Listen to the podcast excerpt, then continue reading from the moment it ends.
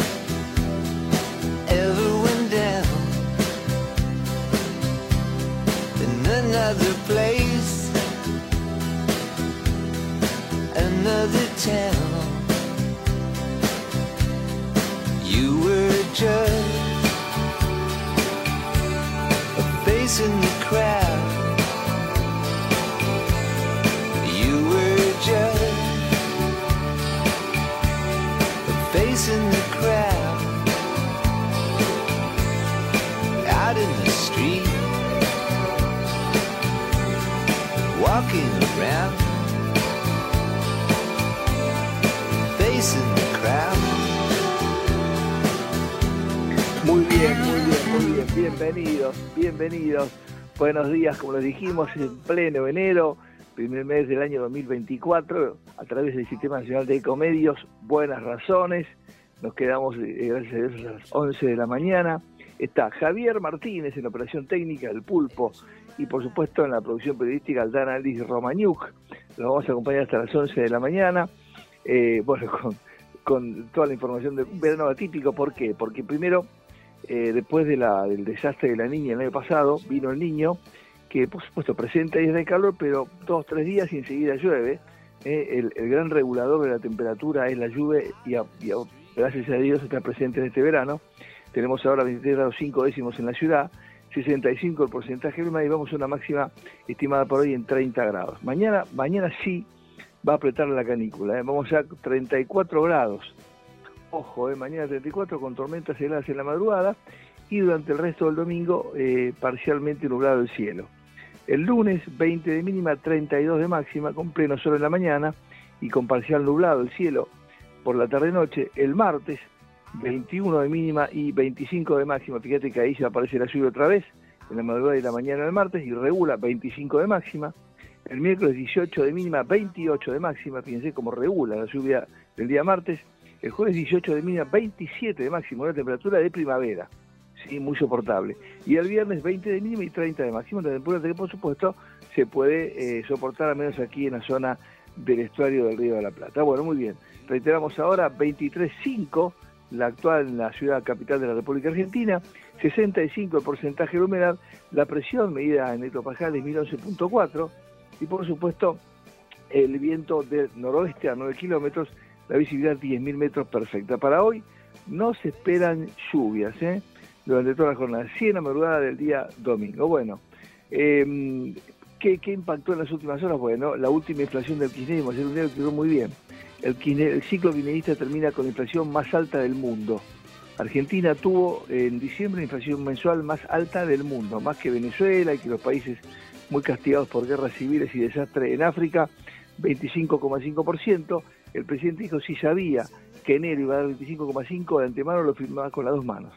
Es como que según el gobierno del presidente Javier Milei, inclusive las principales consultoras mundiales se esperaba más inflación y ahora por supuesto esperan un poquito menos en enero y que después comience virtuosamente a bajar. ¿De qué depende todo? Bueno, de que el Congreso, que por primera vez en, en casi en años o en la, la vida, está haciendo extraordinarias en enero, todo enero hasta el 31, bueno, sancione eh, total o parcialmente la, el proyecto conocido como ley ómnibus y que la justicia no obstruya el decreto 70 del 2023 de enorme modificación en la vida de todos los argentinos. Se está conversando mucho con gobernadores, se están atendiendo las sugerencias, como dijo el presidente, se están introduciendo las sugerencias. Ayer el gobierno apeló eh, un fallo de la, de la Cámara Laboral que eh, congelaba la reforma laboral y entonces eh, el, eh, el, doctor Barra presentó el proyecto de recurso extraordinario a la Corte eh, y por supuesto va a terminar en, la Corte Suprema en algún momento todo este tema y ahí, eh, como dijo la Corte, antes de empezar la feria larga de verano, se va a expedir en el mes de febrero. Bueno, mientras tanto, eh, hay, hay para todos los gustos. Arrancamos con el doctor Matías Norte, nuestro querido Tordo Norte, porque por supuesto eh, tenemos que luchar contra el dengue y prevenir, pero aparece otra vez mucho rum rum con el tema del SARS-CoV-2. Eh, yo había dicho el otro día en España, otra vez aconsejan la, la mascarilla, aquí también. Vamos a ver de qué se trata. Querido Tordo, bienvenido, buenos días. Hola, buen día Nacho, ¿cómo te va? Bien, un gustazo como siempre. Bueno, mientras esperamos que el Congreso no, no obstruya el cambio grande que necesita Argentina y en tu, en tu mundo, el de la salud, sabes que eh, por todos lados se necesita el cambio eh, y soportamos la, la inflación heredada de tanto desastre. Bueno, la salud está en el centro de la mira porque eh, estamos tratando de, bueno, de que no nos tape el agua, pero al mismo tiempo tenemos el mosquito, el Aedes y otros más, y ahora eh, aparece una especie de hay vacuna y todo muy bien, de reflotamiento de las prevenciones, al menos de las prevenciones por el tema del SARS-CoV-2. Contanos cómo, de qué se trata todos estos temas.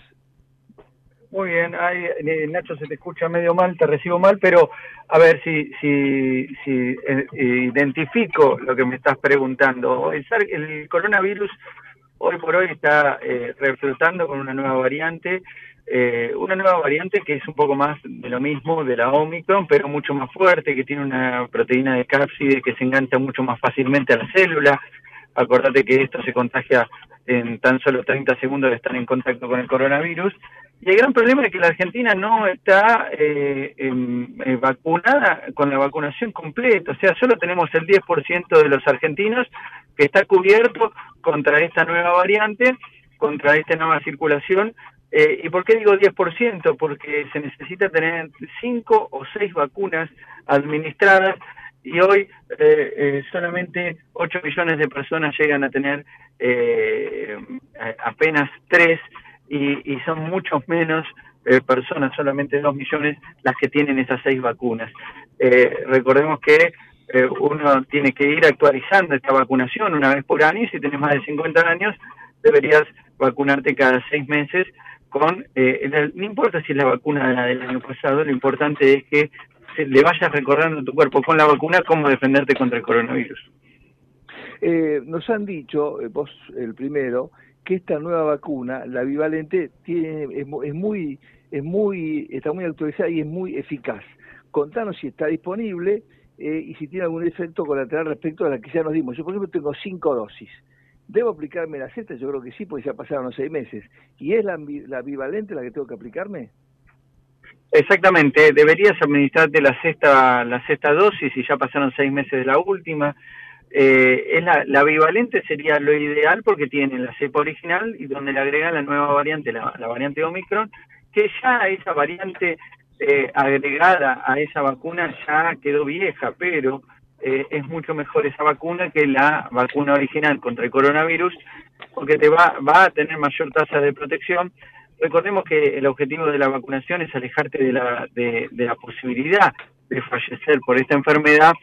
Eh, no va a prevenir que te contagies, pero cuando te contagies, si estás totalmente vacunado, van a suceder dos cosas. Uno, la tasa de que tengas un contagio asintomático y ni te enteres del problema es elevadísima.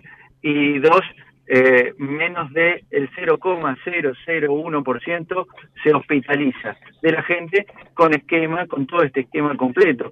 Mientras tanto, eh, nosotros seguimos internando gente que tiene solamente dos vacunas o una vacuna o ninguna, eh, y, estamos hablando de eh, más de 80.000 casos en el 2023 y 400 fallecidos en el 2023, con lo cual, eh, a, a, pesar de que uno no lo, no lo ve como lo vio en la pandemia, nosotros los médicos seguimos batallando contra el coronavirus. Bien, eh, me has explicado la vez pasada el tema del mosquito, ¿no? Se está haciendo mucha campaña de prevención del mosquito Aedes. Contanos si es, eh, es pasajero o ya es una especie como de endemia la presencia del mosquito. Hay que, hay que plantearse esto como el nuevo problema de la Argentina.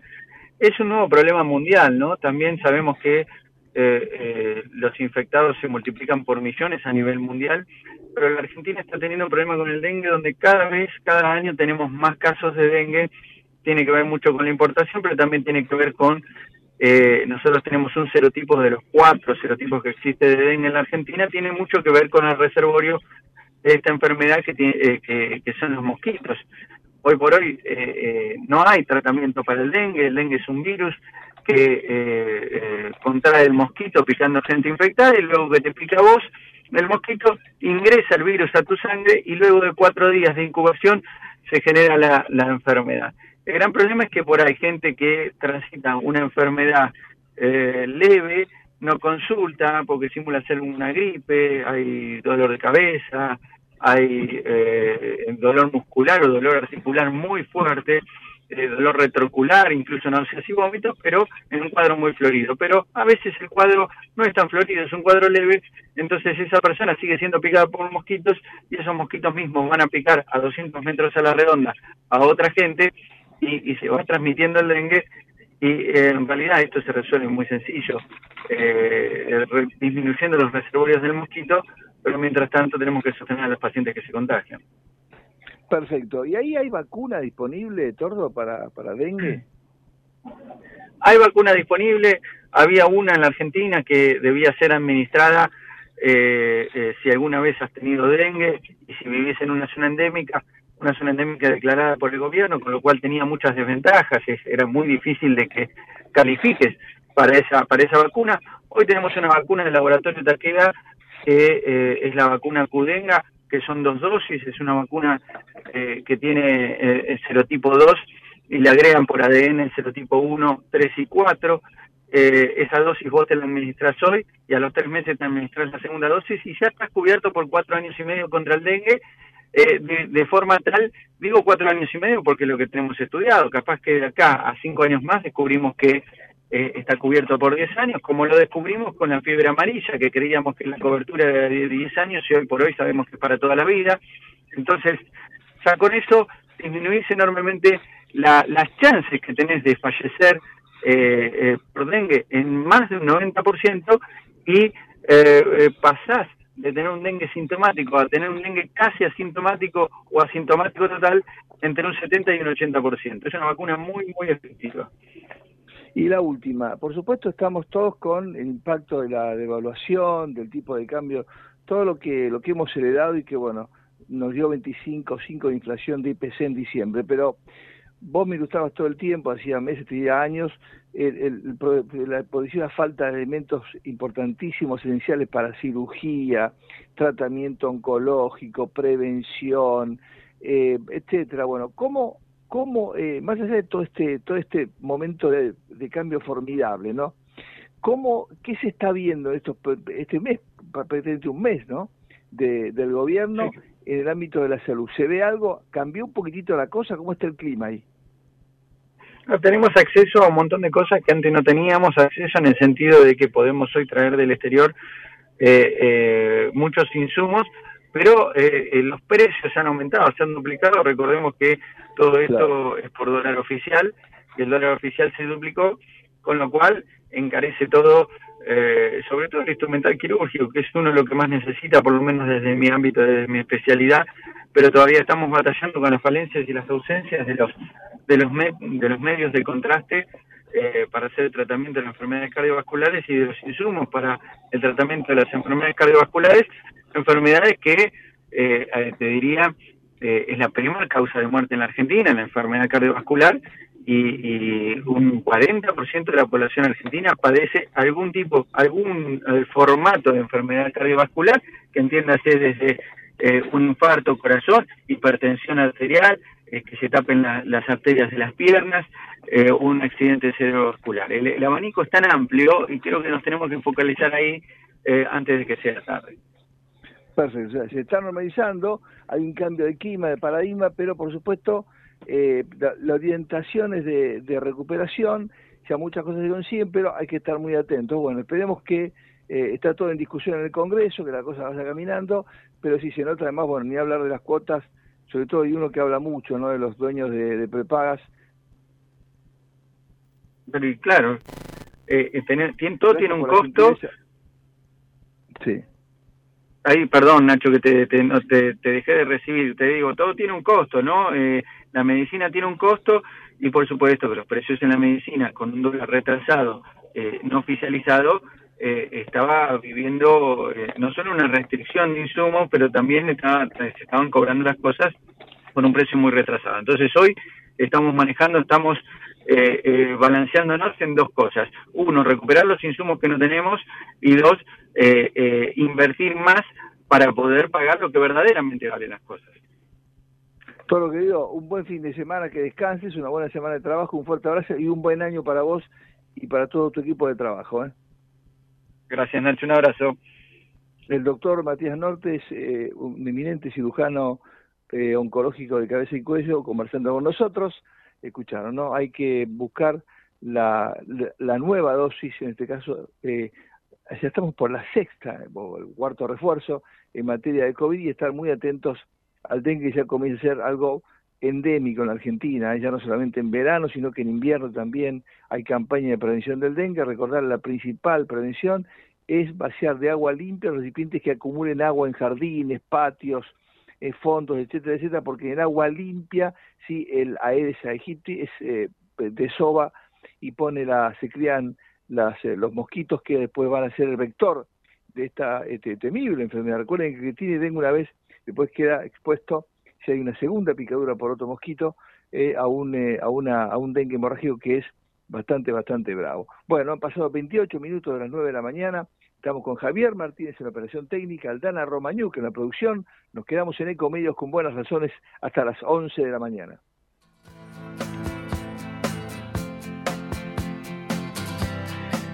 Y bueno, por supuesto que siempre acudimos al doctor Alejandro Fabelosi para que nos ayude a entender en mucho lo que estamos discutiendo. Para, arrancar, es inédito que el Congreso esté trabajando en extraordinarias, esto en los 40 años de recuperación democrática institucional. En enero, por supuesto, con mucha puesta en escena. Claro, yo pensaba el otro día, doctor Fabelosi, si uno ve el comportamiento del, del legislador Cafiero, se explica por qué las relaciones internacionales de Argentina fueron tan malas, ¿no? Una especie de maleducado, bravucón, berreta, ¿no? Que vimos en, en, una discusión, la verdad que uno dice, bueno, en manos de este muchacho estuvieron las relaciones exteriores, y así no fue. ¿Cómo le va, doctor? Bienvenido, buenos días. ¿Cómo le va, Nacho? Qué, qué berreta, ¿no? Discúlpeme que arranque con esto, pero no, no, se puede, no puede ser así, un hombre que fue nuestro canciller. Sí, yo no, no, no tengo derecho a hablar de Cafiero porque él, él, me ha llamado públicamente imbécil y yo pienso lo mismo de él, con lo cual eh, me comprenden las generales de la ley. Eh, creo realmente que es un imbécil. Este, y bueno, pensamos lo mismo uno del otro, así que no vale la pena hablar de tiempo. Qué barbaridad, ¿no? Porque estamos siguiendo atentamente, hay gente que realmente van los funcionarios, van los ministros, el de Estado, presenta, hay gente que realmente muy responsablemente en la oposición al oficialismo trabaja, pero otros van a hacer un circo eh, o sea, los tipos no son conscientes del desastre que dejaron. Ayer un día les estuvo muy bien. El ciclo kirchnerista se cierra con la inflación más alta del mundo. Y los tipos ahora hablan y cascotean como si hubiera estado en otro país o en Marte. Sí, y esto, esto a nosotros nos coincide, y esto a nosotros nos tiene que, nos tiene que dejar bien en claro, sobre todo los que son más jóvenes, es que la pulverización de los países más ricos del mundo, que lo somos, más allá de toda esa teoría de que si uno es rico, no por el recurso natural, acá tenemos recursos humanos y naturales. Si nos hicieron bolsa, como nos han hecho, es por este lote de animales y ladrones, que lo que no rompan, lo roban, o lo que no roban, lo rompen, según por donde quiera empezar. Y esto es muy importante entenderlo, porque hay que sacárselos de encima, nos tenemos que sacar de encima a estos tipos, tienen que ir presos los que robaron, y a su casa los que no robaron, pero no sirven ni para ver si llueve y perdón que hable con esta con esta rotundez, pero realmente estoy harto, parezco Adorni, que dice que estoy cansado, yo también estoy cansado, y muchos argentinos estamos cansados. Me sumo, me sumo, ayer uno, un hombre, un hombre, un patriota, eh, un hombre que, entre otras cosas, mantuvo la renovación de una planta de Córdoba de Fiat, porque él ama a, a Italia, pero ama a Fiat y ama a Argentina, que es Cristiano Ortez, y dijo, el kirchnerismo ya Alibaba y los 40 ladrones. El, Tano habla así siempre, ¿no? que además es argentino, porque, eh, eh, digamos, su, abuela se refugió aquí, pero eh, es un patriota que consiguió una, una, planta que no se fuera del país, que se renovara, que invirtiera 800 millones de dólares en la última renovación en Córdoba, y dijo, el kirchnerismo ya Alibaba y los 40 ladrones. Sí, Efectivamente, el kirchnerismo salió a ver los 40 ladrones y además esto es un- una cuestión que donde uno toca aparece un nuevo robo. Por eso es muy importante, es muy importante que no triunfe la impunidad. ¿Por qué esto? Porque, pongámoslo en los siguientes términos. Si a uno no le pasa nada, si se mete en una concesionaria de autos, se lleva un auto hablando de, hablando de Fiat y de, y de Jeep, ¿por qué no lo va a hacer? O sea, la existencia del orden social tiene que ver con que haya consecuencias, las consecuencias. ¿La consecuencia cuál es? Si soy bueno me va bien, si soy malo me va mal. Bueno, por eso es tan importante que no haya impunidad.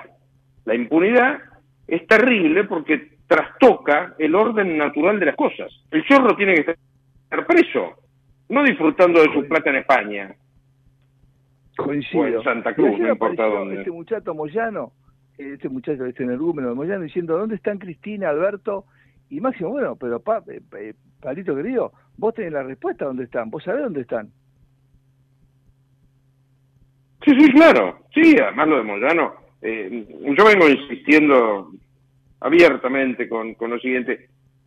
¿Por qué no tiene que gobernar la CGT y los Moyano? ¿Quién lo votó? Pero además, gobernar durante 50, 70 años. Toda mi memoria, y usted Nacho tiene un poco menos memoria que yo porque es más joven, pero parecida, ¿eh? es que acá las cosas se hacen si la CGT... ¿Que estamos todos locos? ¿En serio? ¿Estamos todos locos? Sí, increíble, increíble. Además, fíjese, Bueno, todo que- eso lo tenemos que terminar de una buena vez. ¿Cómo? Cualquier central sindical seria hubiera hecho por lo menos un, bueno, una vez de lo que dejó este gobierno que se fue, diciendo, miren, la situación de los trabajadores, del plexo laboral, eh, de la pobreza, es tal, no, si callado la boca, ya, ya clavaron un paro y están defendiendo su quintita por el tema de las obras sociales, los aportes, etcétera, etcétera, para el 24 de enero. Pero lo que digo que no han dicho, esta boca es mía, ¿sí? Ayer el doctor Barrio y el gobierno apelaron, pero están trabando porque la justicia laboral es pro laboratorio, es pro segretista, digamos, estamos luchando contra los tipos que enseguida traban. Exactamente, exactamente. Y esto, bueno, ojo, acá hay cuatro personas que lo pueden solucionar, que son los cuatro jueces de la Corte. Eh, claro, yo apoyo a la Corte cuando hay que hay que apoyarla, cuando creo que hay que apoyarla de buena fe.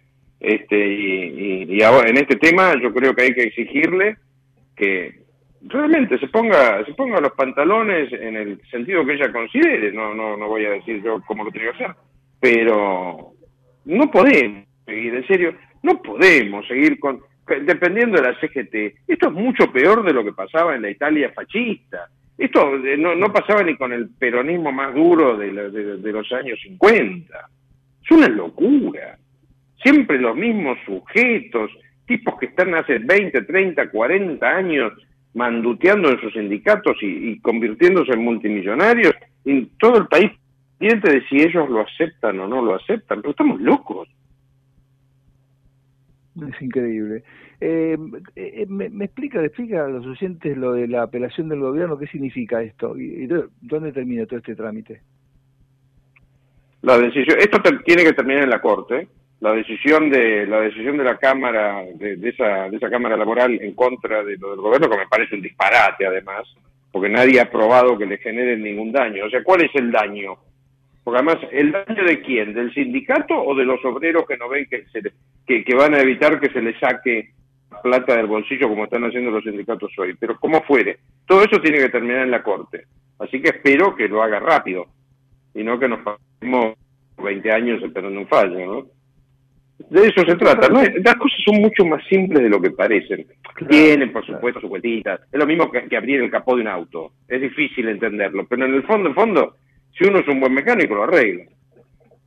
Claro, siempre son los cuatro siglos y listo. Eh, ayer un tribunal misionero, por el tema de la sierra, también tra- trabó parte de la reforma. Todo esto lo absorbe eh, cuando llega a la Corte, es decir, cómo, cómo tramita el recurso eh, Exacto. extraordinario del gobierno. Claro, perfecto. Perfecto. Exactamente. Todo, todo, todo va a terminar en la corte y por eso es tan importante que no nos patinemos más tiempo, que no lo perdamos, porque hay algo que por rico que sea cualquier persona no lo puede comprar, es el tiempo. Nosotros no podemos ir dando vueltas con esta cuestión. Si vamos a aceptar que, que gobierne el que sa- sacó el 56% de los votos, bien. Y si no lo vamos a aceptar, veremos cómo solucionamos el tuerto. Pero no perdamos el tiempo. ¿Qué Eso es lo que a mí me agobia? Nacho. Sí, yo digo, ¿De lo de, ¿qué opina perdón? Lo de Aristarain, vio que dijo hay que ir a la casa hasta que caiga el gobierno, ya salió creo que un- este, la justicia pedirle bueno, explicaciones, este, porque la verdad que es un, es un atentado terrible, pero más allá de- del talento que tiene este hombre, cómo hay gente desenfrenada, ¿no? Cuando no, no gobierna el peronismo, ¿no? Y lo que pasa, claro, exactamente. No nos olvidemos que este hombre pertenece a una generación que veía que las cosas se solucionaban matando. Es una, solución, una, una generación muy complicada la que hoy tiene entre 70 y 85 años. Eh, yo entro, entro ahí en el borde, pero entro también, así que es una autocrítica. Y personajes como este encima están acostumbrados a vivir de la nuestra porque lo de lo del el apoyo al, al- al- arte es bastante complejo ¿eh? porque con porque no apoyan la abogacía y me tiran unos mangos a mí que trabajo abogado y a veces a veces no me va bien Porque, eh, o sea empecemos a hablar en serio una vez ¿por qué apoyar a algunos y otros no? o la ley no es importante acaso ¿Sabe qué es bueno, doctor Fradossi, finalmente? Que a pesar de todo esto y de esta discusión del decreto 7023, de la ley de base de principio de Argentina en libertad, los sondeos indican que eh, eh, Milei y el gobierno miden mejor. Sí, exactamente. Porque la gente no come vidrio, al final cuesta que la gente entienda que su romanticismo peronista, porque en definitiva acá lo que hay abajo de todo es ese romanticismo peronista, cuesta que la gente eh, realmente crea lo malos que son algunos tipos, lo malos que son, lo perversos que son, me refiero, ¿no? Pensemos lo que ha hecho Massa, lo que ha hecho Massa es una cosa salvaje. Massa dejó al país incendiado para tratar de ganar una elección. Eso es horrible. Pensemos lo que son hoy mil pesos, mil pesos.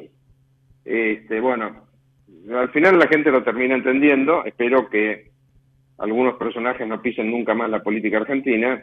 Vaya a saber, porque en política nadie, nadie está muerto del todo, en términos figurados, claro.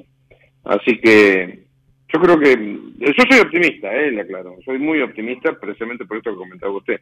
La gente está aprendiendo, estamos todos aprendiendo, ¿no? Yo no me voy a poner por arriba de la gente, obviamente. Estamos todos aprendiendo que tenemos que incorporarnos al mundo del futuro, no al mundo del pasado.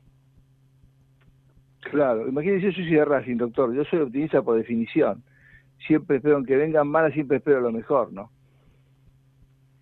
Cosa curiosa, eh, que haya hincha de Racing, pero bueno. Qué bárbaro, qué bárbaro. Yo lo quiero tanto, que le. No, ¿sabe qué hacer sentir esa Yo me- Eso lo despido. ¿Usted de qué equipo es, doctor? Yo me la banqué, mire, yo me la banqué desde mi niñez hasta mi adolescencia, viendo como River perdía campeonatos que le robaban No, uno tras otro. no. Empezando por aquel famoso juez. Nimo, ¿se acuerda? En una final con Vélez. Arfield. Este, así que, este, un orgulloso hincha de River. Usted es millonario. La última, estoy viendo un programa de espías muy bueno en, en, en Netflix, muy bueno. Y sentí esa son cuando vi cómo, cómo los, los afganos vieron volver a los talibanes después que se fue a Estados Unidos, una retirada que yo no entendí nunca, después de luchar años y años, y los mismos tipos de inteligencia que habían luchado para armar a los afganos, que hay un ejército de 600.000 soldados, vieron cómo reingresaron a Kabul estas bestias de los talibanes. ¿Y sabe qué pensé? Qué horror, eh, los qué casos son horror. los talibanes. Los casos son los talibanes, doctor. En cualquier momento vuelven los tipos y entran a Kabul. Sí, sí, claro. Son así.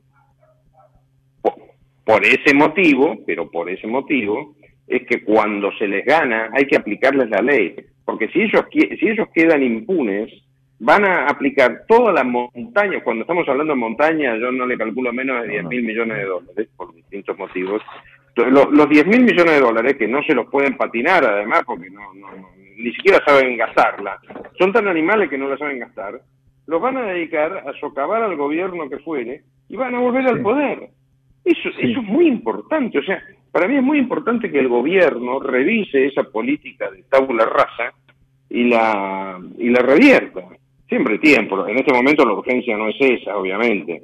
Puede esperar unos meses la lucha contra la corrupción, pero hay que empezarla. ¿eh? Sí, yo estoy esperando las auditorías. Usted sabe muy bien el poder. Auditoría, hay que auditar. Por donde pisa salta eh, agua podrida. Baldosa afloja por todos lados, doctor. Hay que Claro. auditar. Exactamente. Hay que auditar, pero una vez que tiene el resultado de la auditoría, hay que, hay que hacer la denuncia. Esto es muy Sí. importante. A mí, a mí no me gusta esto de que le hayan quitado las facultades para querellar a la, a la unión de informa a la unidad de información financiera y al, y al a la oficina de corrupción. Pero bueno, son todas cosas que se pueden ir corrigiendo. Obviamente, cada gobierno tiene su, su, su, su incendio y el incendio que tiene el gobierno de ley es la parte económica. Esto yo lo entiendo perfectamente. Bueno, de esto, una vez que se, que se supere esta, este, este, este paso por la ciénaga del desastre económico que dejaron Massa y que tiene Fernández de Kirchner, tenemos que ocuparnos de que vayan presos los que tienen que ir presos. Por ejemplo, hay que ver el tema de la monstruosidad que hicieron con IPF. Eso es una monstruosidad. Y ahí hay mucha guita negra, hay mucha coima eso ahí. Mucha coima, ¿eh? Eso es, es una gravedad monumental. Estamos... ¿Cómo, perdón? Están todos calladitos, Kisilov, Debido, los Kirchner, bueno, la AFA, ahí, ahí hay una trama, ahí hay una trama con IPF terrible, ¿eh? multimillonaria. Sí, claro, multimillonario, es una cosa monstruosa. Es tan grande, tan grande, que ninguno de nosotros, por más que haya estado en temas de mucho volumen, puede imaginar lo que es esa montaña de plata. No la podemos imaginar. Es, es imposible, es físicamente imposible imaginar que 16 mil millones de dólares, más todos los otros miles de millones que nos hizo perder el señor Kicillof, que encima sigue gobernando. Es, es, es, una cosa horrible lo que nos pasa con, con este sujeto. Pero bueno, tenemos que superarlo y superarlo con la ley, obviamente, ¿no? Doctor, otra vez, gracias por la gentileza de siempre. Le reitero mi deseo de buen año para usted, para su familia, su equipo de trabajo. Eh, aprecio mucho escucharlo siempre y a no aflojar, a no aflojar. Estamos, estamos para, no, no, estamos no. para, como decía mi tía, estamos para joder. Es... Qué boquita la de su tía. Sí, mi tía hablaba cuatro idiomas, pero se mandaba unos insultos a veces Uno de esos decía, estamos para joder, decía, eh, una humorada, ¿no? Sí, eh, mi madrina, estamos para, somos como... Mi madrina como era igual a la... Claro, claro, claro. Y usted tiene una familia de gente muy muy culta. Pero digo, eh, como dijo Sócrates, somos el tábano en el caballo. Picamos para que reaccione. Exactamente. Exactamente. Le mando un abrazo, doctor. Lo aprecio mucho, como siempre. Bueno, Gracias. Nacho, Igualmente, Nacho, un abrazo. Buen fin de semana y buena semana de trabajo. El doctor Alejandro Fargosi, un capo total, un abogado, mamma mía, ¿no? encontrarte en un conflicto es eh, primero un lujo y después, bueno, tenés que llevar ese, enfrentarlo, ¿no? Eh, es integrante del Consejo de la Magistratura, un hombre probo, con un compromiso, pues puede estar tranquilo, doctor Fargosi, tranquilo y, viste, disfrutando y asesorando y su nombre nacional e internacional, y está con un compromiso terrible. Bueno, ahí está, hemos repasado algunos temitas, conversando con él, eh, el gobierno presentó una apelación, un recurso contra el fallo que frenó parte de la, del, del, decreto con la, la, reforma laboral, también hubo recursos en misiones, pero va a depender ahora de qué suerte corre este recurso, y la llegada a la Corte Suprema de Justicia a través de este recurso extraordinario que presentó el, eh, el doctor eh, Rodolfo Barra, el procurador del Tesoro, eh, hace pocas horas. Bueno, eh, se está debatiendo en el Congreso la conocida como ley ómnibus. Eh, en, en, el Senado, va, que, extraño, el kirchnerismo intenta entorpecer con alguna ayudita, ¿no? De algunos senadores veleta, eh, el, la, la boleta única de papel. Y yo siempre pregunto, ¿por qué alguien obstruiría la boleta única de papel si no es por algún interés espurio? Porque está demostrado que ese recurso, de, ese instrumento para votar, esa forma de votar, si el día de la elección, eh, eh, elimina el, tren fantasma en la lista sábana, el primero con seis y el resto va, iba a haber los 40 ladrones, eh, el, el, robo, la adulteración, la pérdida de boletas, te robo las boletas, te las corto, las soltero, no, en la misma boleta están todos, si sacas una boleta te sacas a tus propios candidatos. Bueno, el kirchnerismo quiere obstruirlo eso. ¿Por qué será? ¿Por qué será que el kirchnerismo obstruyó ficha limpia, es decir, que alguien por lo menos sea un delincuente si aspira a tener un cargo o ser elegido como senador o diputado. ¿Por qué? Y la, respuesta es una pregunta eh, retórica, la respuesta está en la pregunta. Si vos obstruís boleta única y obstruís ficha limpia, es porque tenés el culo sucio y porque te, siempre robaste las elecciones de una u otra forma. No hay otra explicación. ¿eh? Vamos a hablar claro de una vez. Nos quedamos eh, en Ecomedios con buenas razones hasta las 11 de la mañana.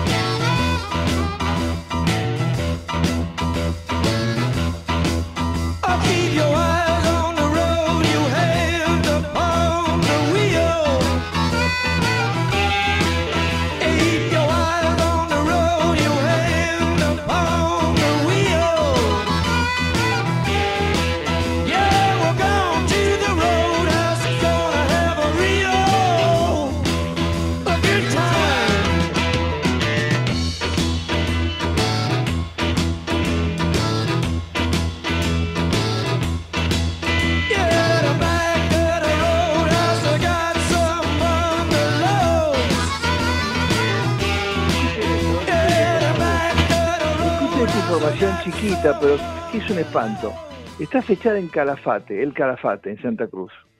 Resulta ser que, bueno, yo no sabía esto.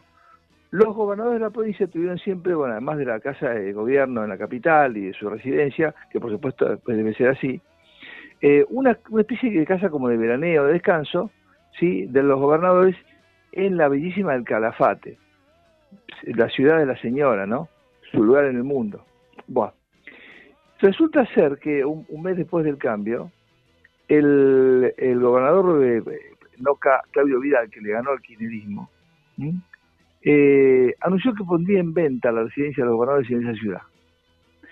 El auditor oficial denunció, escuchen esto, denunció que la propiedad fue entregada con muebles viejos, vajilla cambiada y varios televisores menos. Escucharon. En tanto que aseguraron que en estos años fue ocupada por gente ajena a la actividad oficial. ¿Escucharon? La residencia de los gobernadores en Santa Cruz, que fue ocupada por gente del kirchnerismo de no sé cuánto, eh, en, en el Calafate la diezmaron, le afanaron cosas, le dejaron cosas berretas, y vio gente que no era del gobierno. ¿Qué me contás, Chorlito? A poco asumir, Vidal anunció algunas medidas drásticas, entre ellas la venta o remate de residencia oficial de los gobernadores de Santa Cruz en el Calafate y el remate del 80% del parque automotor del Estado. Lo recaudado, según prometió, será destinado a la construcción de escuelas en la provincia de Santa Cruz. Como parte de estas medidas, desde ayer, el auditor Martín Lochbaum se encuentra en la ciudad del Calafate inspeccionando la propiedad ubicada en pleno centro. Informó que por la magnitud de lo faltante, de lo que se afanaron y la ausencia de registros, radicó una denuncia en la comisaría local. En el comedor de residencia vacía, Lochbaum dio una conferencia de prensa con todo el detalle de lo faltante y se refirió a las dudas que se abren sobre el uso que se le dio a la vivienda. Lo acompañaba el concejal Juan Carlos Rueda, el único representante del partido de Vidal en el Consejo Deliberante local. ¿Mm? No hay auditoría de nada. La única es del 5 de diciembre pasado y el mismo día retiraron el CD de la Cámara de Seguridad, con lo cual no tenemos registro de nada para... ¿Tenés que ladrones que son? Se llevaron el, CD de la Cámara. Faltan televisores, había uno por pieza. En el quincho antes había sillas de algarrobo, ahora hay bancos de madera común. Faltan juegos de cubiertos, juegos de ollas, que en teoría estaban compradas y ahora no están sacaron las cosas buenas y han traído cosas viejas, denunció Lochbaum. Me están escuchando, ¿no? Se afanaron las cosas buenas de la residencia de los gobernadores en el Calafate, que estuvo siempre ocupada por quineístas hasta ahora, ¿no? Y que Alicia Kirchner ni siquiera iba, se veía gente ajena a la, a la gobernadora. Pero que por supuesto el gobierno tiene que saber lo que está pasando. Se trata de una vivienda ubicada en pleno centro de la ciudad, construida en los años 70 y destinada al descanso de los gobernadores fue utilizada por la familia Kirchner para su estadía en esta ciudad durante los 12 años de la gobernación y también durante los primeros años de la residencia de Néstor Kirchner, hasta que construyeron el chalet familia a las cinco cuadras. También pasaron por allí los gobernadores Daniel Peralta y la gobernadora Alicia Kirchner, quienes estuvieron ocho años cada uno frente al gobierno de Santa Cruz. Hasta se afanaron los valores de residencia de los gobernadores en Santa Cruz, che, en Calafate. ¿Vos podés creer? ¿Podés creer?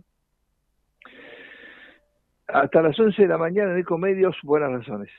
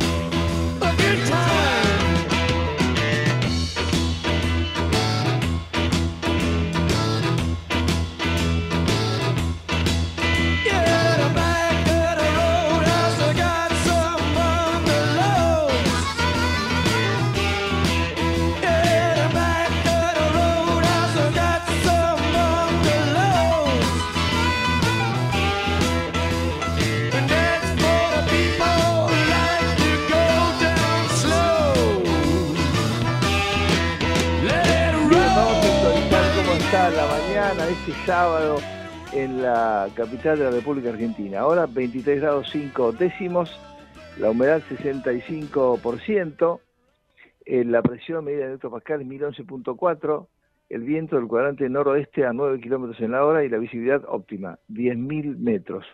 Hoy, según los pronósticos del Servicio Meteorológico Nacional, vamos a una máxima de 30 grados. Ahora decimos, repetimos 23.5. Mañana domingo, tal vez el día de más calor hasta ahora del verano, eh, se esperan 34 grados de máxima y 22 de mínima. Pero, ojo, hay tormentas en la madrugada del domingo. Veremos si después, como regulador de la temperatura, no baja un poco esa máxima. Pero el lunes baja ya a 32, 20 de mínima, baja la mínima y también baja la máxima a 2 grados. Y el martes, sí, fuerte, 25 de máxima. 21 de mínima y 25, ¿por qué? Porque llueve, otra vez. ¿eh? El niño con su lluvia, gracias a Dios, no regula la temperatura. 25 de máxima el martes, 28 de máxima el miércoles, otra vez baja el jueves 27, el miércoles con pleno sol. El jueves, bueno, algo nublado, con 27 de máxima, sí, y el viernes 30 de máxima. Es soportable, es un registro eh, promedio, casi normal para eh, las temperaturas máximas en verano eh, históricamente hablando, ¿sí? No los récords. El año pasado tuvimos días, muchos días seguidos de 36, 37 y 38. No de térmica, de temperatura. Y no llovía, no llovía. Hemos tenido ciclos terribles sin lluvia el año pasado, ¿no? Bueno, así fue el daño que hubo en el campo. Que este año viene, se espera, si no la segunda, si no la primera, la segunda cosecha histórica del campo, ¿eh? se esperan 135, 140 y hasta 145 millones de toneladas de cereales, ¿sí? con un ingreso muy fuerte a partir de marzo ¿eh? de, de, dólares. Ojo, así que ojalá que se puedan hacer las reformas para que Argentina se saque todas las cadenas de comercio exterior, de, de tipo de cambio, de comercialización, todos los impuestos retrógrados, y se liberen las fuerzas de la creatividad ¿no? y de la producción y del trabajo, que se pueda contratar fácilmente, en fin, eh, hay muchas fuerzas que se oponen a eso y, muy vigorosas, y muy vigorosas. Bien, eh, repito entonces, Javier Martínez en la operación técnica, el Pulpo Martínez y Aldana Romayuk en la producción periodística, nos quedamos edición de verano de Buenas Razones en Ecomedios hasta las 11 de la mañana.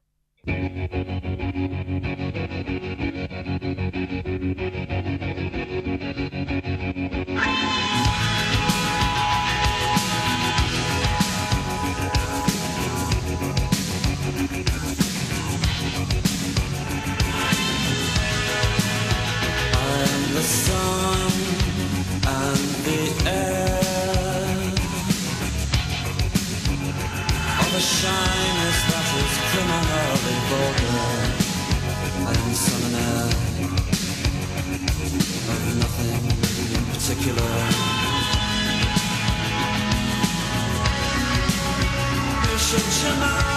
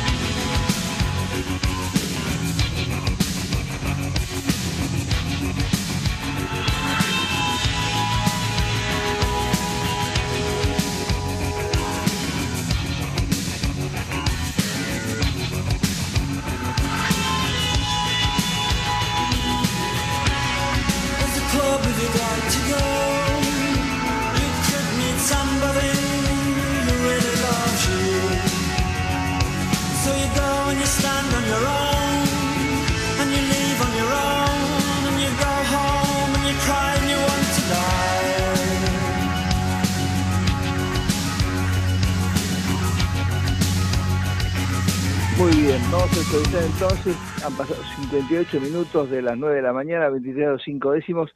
Bueno, se conocieron declaraciones de Cristiano Ratazzi, un gran empresario argentino, expresidente de Fiat Argentina, quien hizo un balance del primer mes de gestión del presidente y del gobierno de Javier Milei, eh, eh, como siempre muy claro, Cristiano, eh, se mostró muy optimista, aunque hizo una serie de advertencias.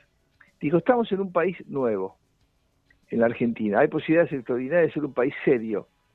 Tiene que pasar el DNU, la famosa del ómnibus, y se tiene que ir adelante.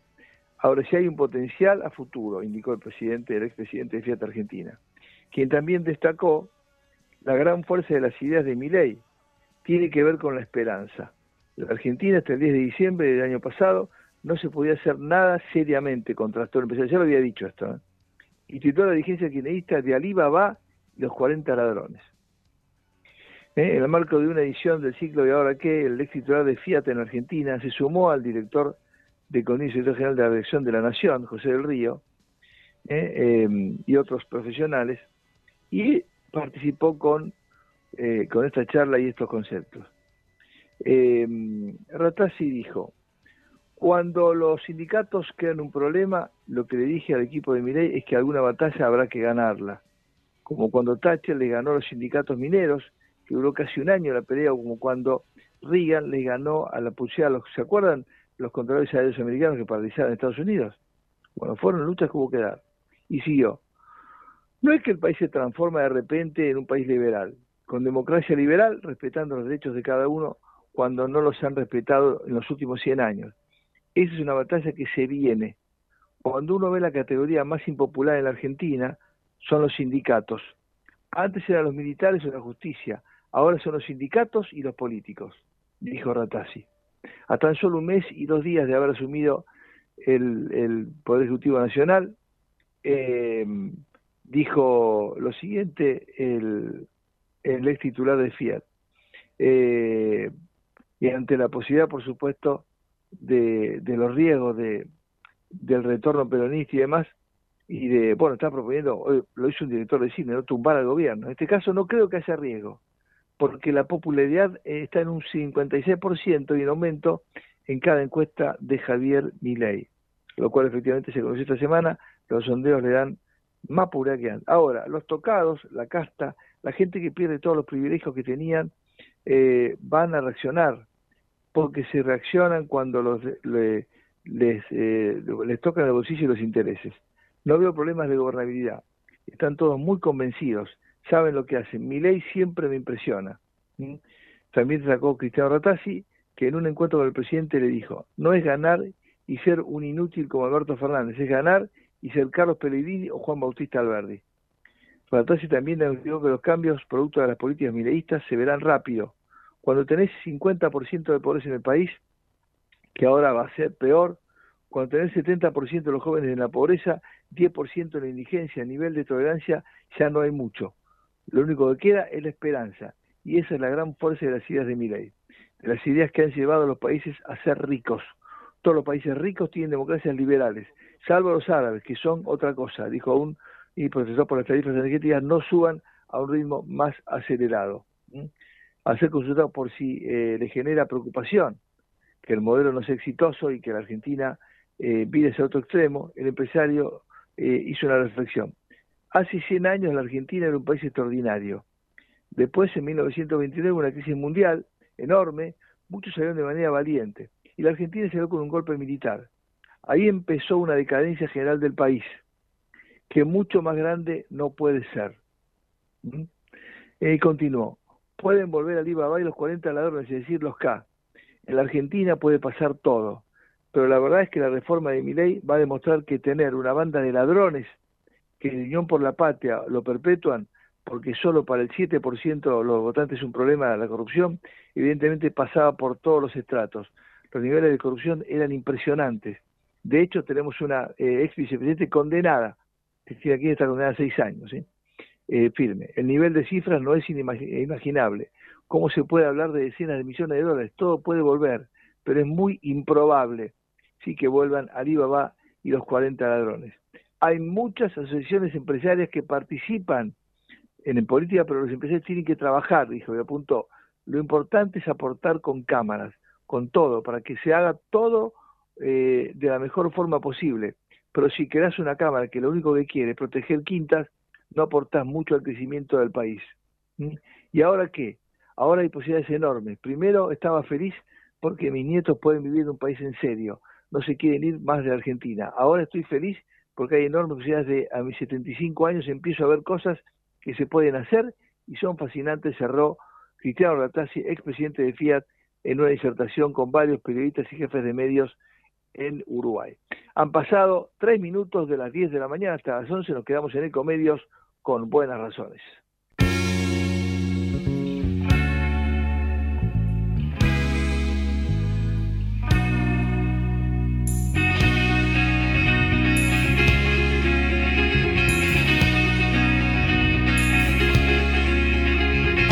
Happy in the haze of a drunken hour, but heaven knows I'm miserable now. I was looking for a job and then I found a job, and heaven knows I'm miserable now in my life. Why do I give valuable time to people who don't care if I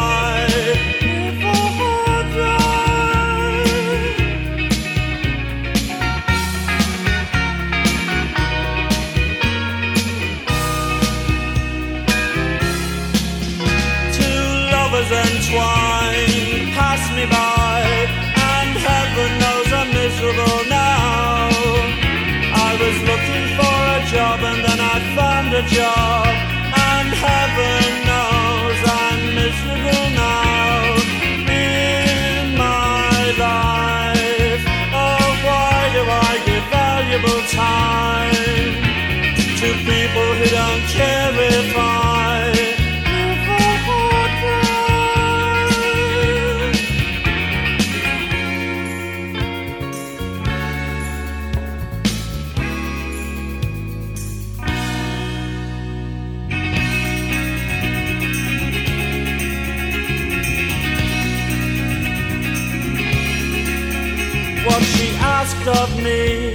the end of the day, Caligula would have blushed.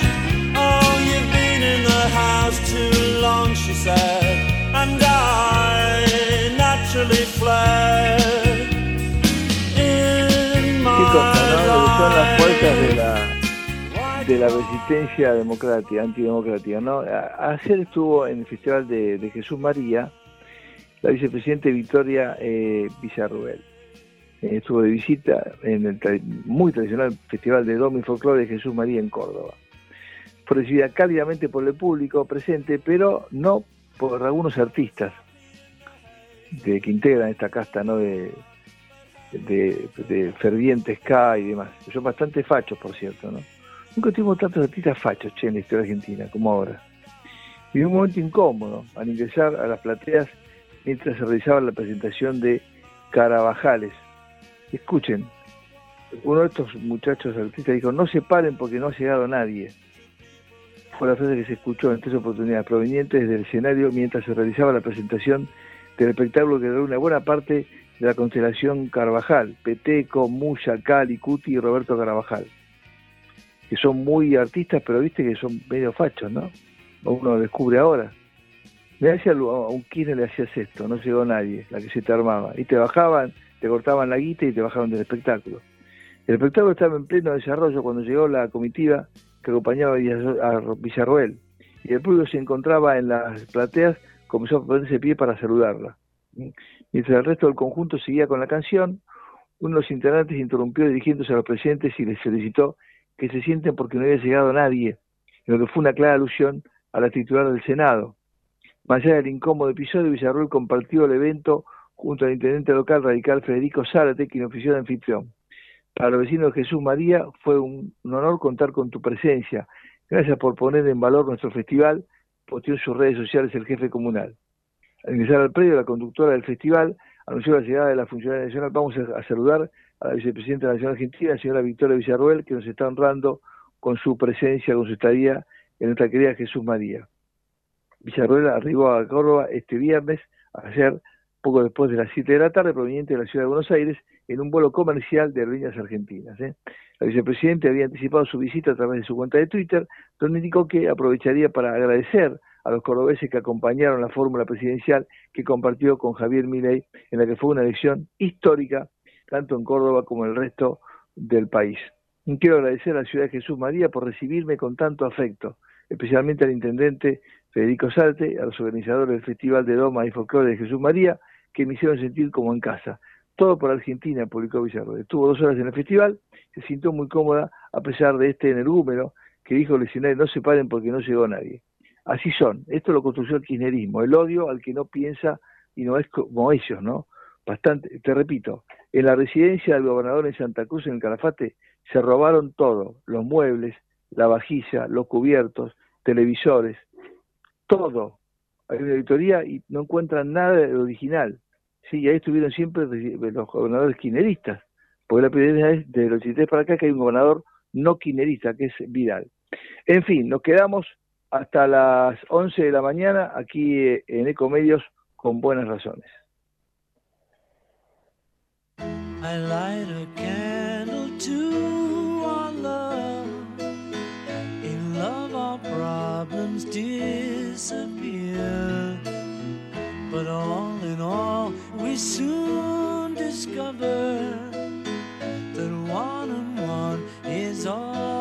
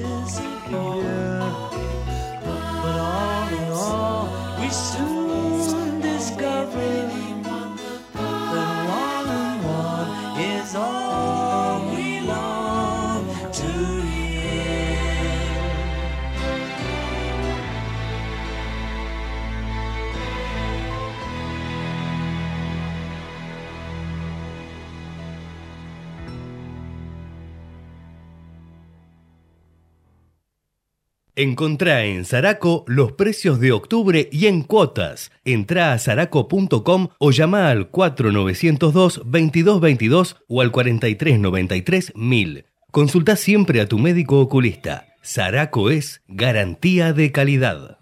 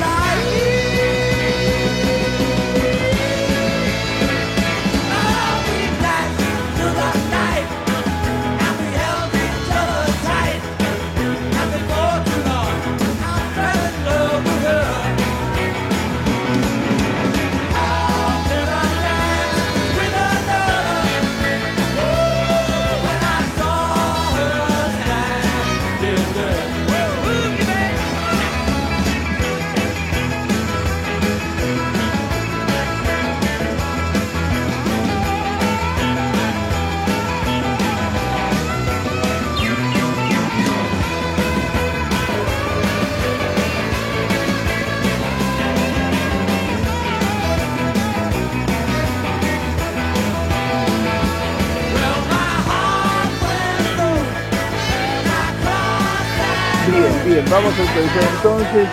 Han pasado 15 minutos de las 10 de la mañana. Ahora en Buenos Aires 24 grados 6 décimos.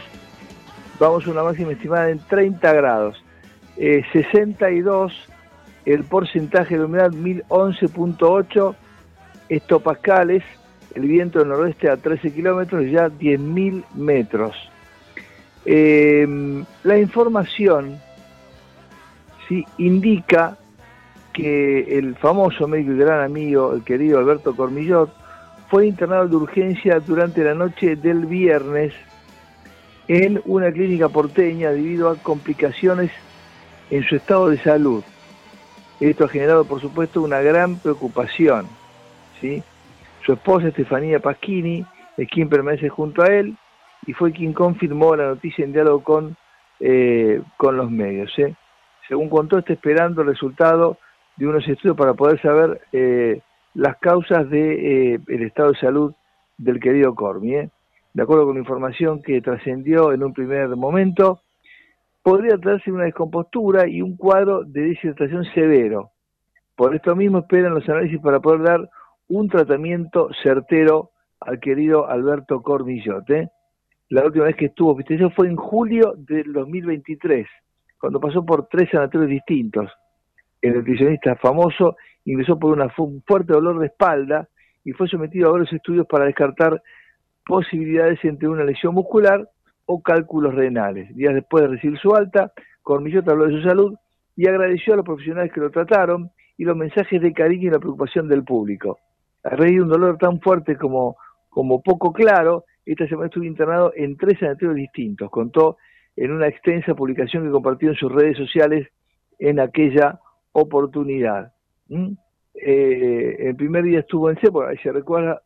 Entonces la internación del año pasado. Bueno, entonces está internado ahora el querido Alberto Cormillot, eh, eh, fue internado en la noche de ayer, sí, por aparentemente una, una, pequeña descompensación, vamos a ver hidrodeshidratación severa, vamos a ver cuando se conozca el primer parte qué indica respecto del estado de salud del tan conocido nutricionista de fama nacional y mundial y por supuesto un hombre de enorme, enorme pionerismo.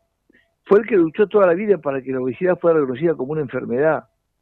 E hizo camino con su prédica y además este el creador de, de, varios de los programas más exitosos en materia de cuidado de la salud, ¿sí?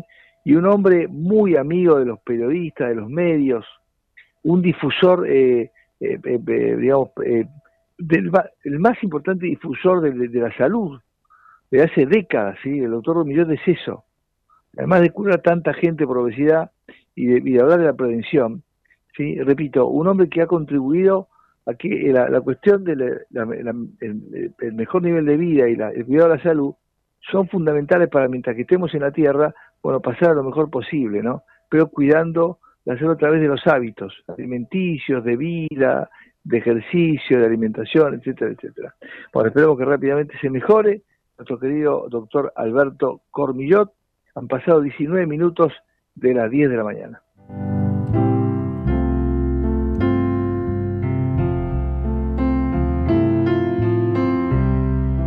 Con una jornada linda en Buenos Aires 24-6, nos vamos a la feliz. ¿eh? Estamos por pisar, por lograr el codo de Dorrego, eh, por entrar en, en pocos días en la segunda quincena de enero. Vamos a ver qué nos cuenta nuestro querido amigo Rubén Vázquez en la ciudad de Mar del Plata. Bienvenido, Rubén querido, buenos días. Muy buenos días, Ignacio. ¿Cómo andamos? Bien, acá Todo bajo. 24-6. Acá 22.1. Está Ah, bien. parcial nublado y vamos a una tarde con agua, ¿eh? Eh, a Ah. la tarde vamos a tener lluvias en Mar del Plata. Tarde-noche con lluvias. No sería descartar Así que eso bueno, el pronóstico no ayuda mucho. Sí, después va para allá. Mañana buen tiempo. Mañana sí, sol a pleno, 26 grados. Hoy, hoy, hoy igual la temperatura va a estar agradable, 27 grados la máxima pronosticada, pero con agua en horas de la tarde casi le diría confirmar. No Por obstante, niño, ha ¿no? llegado... No obstante, ha llegado mucha gente a Mar del Plata para este fin de semana largo, ¿eh? porque se sigue dando Ah. el tema de, lo, de las vacaciones cortas, pocos días. Entonces los fines de semana se recarga Mar del Plata y afloja los primeros días de la semana. Se presume que esta vez va a ser diferente, que la semana va a ser con mucha gente eh, o con bastante gente en Mar del Plata. Eh, ayer hablaba con algún partillero y me estaban bastante contentos porque han, se han incrementado las reservas para la segunda quincena ¿eh? y algo de febrero también. Así Ah, que bueno, esperemos que mejore un poco la temporada.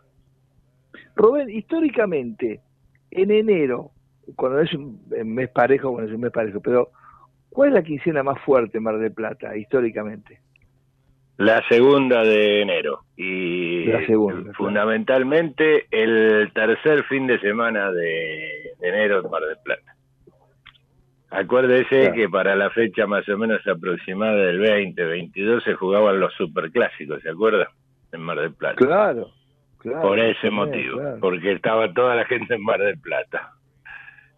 Se elegía la fíjate. fecha. Así que bueno, Fíjate. Esperemos que sin superclásico igual sea muy bueno el próximo fin de semana, marque nuevamente el récord. Veremos Rubén. cómo, cómo viene la historia. Los precios, no Sí. por el comportamiento de la gente, los precios, ¿se han mantenido como vos lo dabas en diciembre, como se esperaba para enero, o, o qué co- comportamiento eh, observas vos? Con el, el tema de alquiler de viviendas dice que hay mucha negociación. O sea, el dueño pide 100 y viene el otro y le dice no, 50 el, el que va a alquilar y arreglan en 75. póngale. Claro, O sea, se Claro. negocia mucho. claro. Este, eso es lo que me decían ayer los martilleros. Se están dando cosas medios insólitas de, de dueños que bajan los precios porque ven que se van a quedar sin temporada si no aflojan. Este, así que se están dando un poco más baratos los precios, por lo menos en las viviendas, ¿no? Eh, después Fíjate los si hoteles vos y- esto, ¿no? Con tu experiencia, pues fíjate, que el, el gobierno logró la pésima ley de alquileres.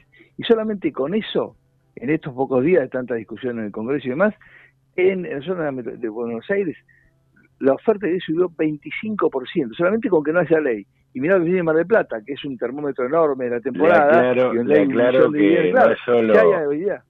Le aclaro que no es solo en Capital, acá también apareció la oferta. ¿eh?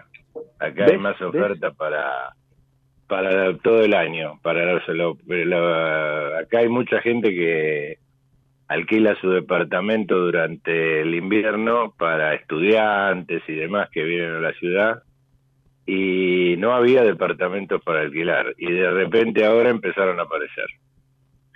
No sé si el porcentaje, no sé si será 20, 40, no sé, pero mejoró la, la situación pa- aparentemente. Y otro tema que vos conocés muy bien, fíjate, cuando vos tenés una vivienda, donde fuere, en el país donde fuere, incluso cualquier ciudad, tenés que mirar, antes de dejarla desocupada, qué pasa con las tasas, los impuestos, los servicios. Si eso además aumenta, como el impuestazo de quisieron que están todos en los cantos y barrios, pero está en el cielo, malo nacional, si vos ahora, sin plexo malo, no en alquileres, sumás lo que va a pasar con servicios, gas, electricidad, luz, agua, impuesto inmobiliario, Rubén, corregime, ¿eh? si vos sumás eso, claro, ya tenés que pensar si hay agilidad en la contratación, si vas a dejar tu vivienda vacía, ¿no? Ojo. Claro, ese es el tema. Ese es el tema casi fundamental. La gente se empieza a dar cuenta de que es más negocio alquilar por algo que, que pretender mucho y, y no alquilarlo porque después los gastos se los tiene que pagar uno solo. Ese es el tema Claro. fundamental, ¿no? Claro.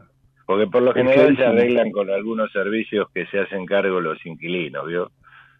O sea, bueno, obra sanitaria te haces cargo vos, la municipalidad que me quedo yo, eh, renta lo pago yo, el propietario, no estoy hablando.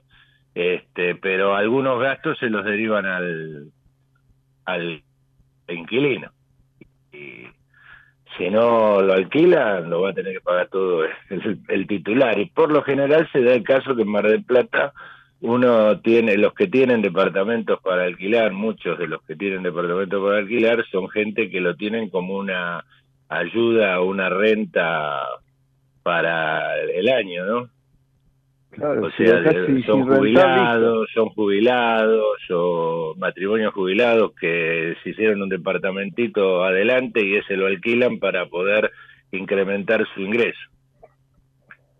Y si les Claro. queda sin alquilar, hay que pagar todo uno. malos servicios. Un tema que vos siempre revelas en tu programa y conoces muy bien, fíjate qué intendente tienen, que con el- casi el gobernador se juntó con el gobierno y fue uno de los protagonistas que revela el gobierno el tema de pesquería, lo que es Mar del Plata y lo que es el intendente. Se juntó con gobernadores, con, con el gobierno y claro, el capítulo de pesquería lo modificaron.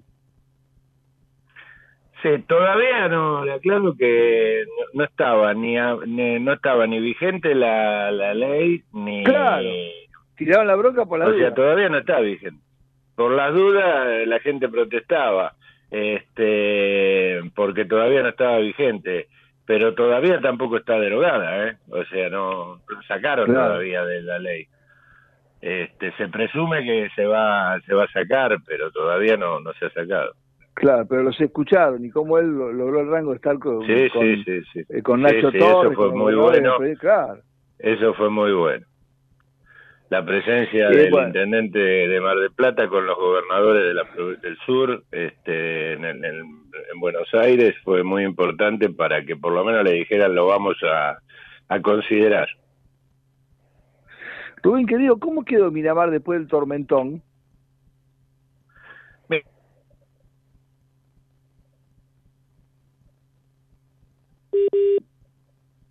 Se nos corta, se nos corta. Vamos a retomar. Ahí está. Hola. No, Hola. no, está, está, te había perdido, pero ahora te escucho bien. Me decías, ¿cómo está Pinamar después de Miramar, perdón, después del tormentón del otro día, Rubén? Mira, este, eh, mira, el- no te digo normal, normal, pero está bastante eh, superado el inconveniente. Todavía hay hay, hay remanente, hay hay eh, cosas que todavía no se han recuperado del todo. Por ejemplo, la, la gran feria de artesanos todavía sigue sin poderse volver a instalar.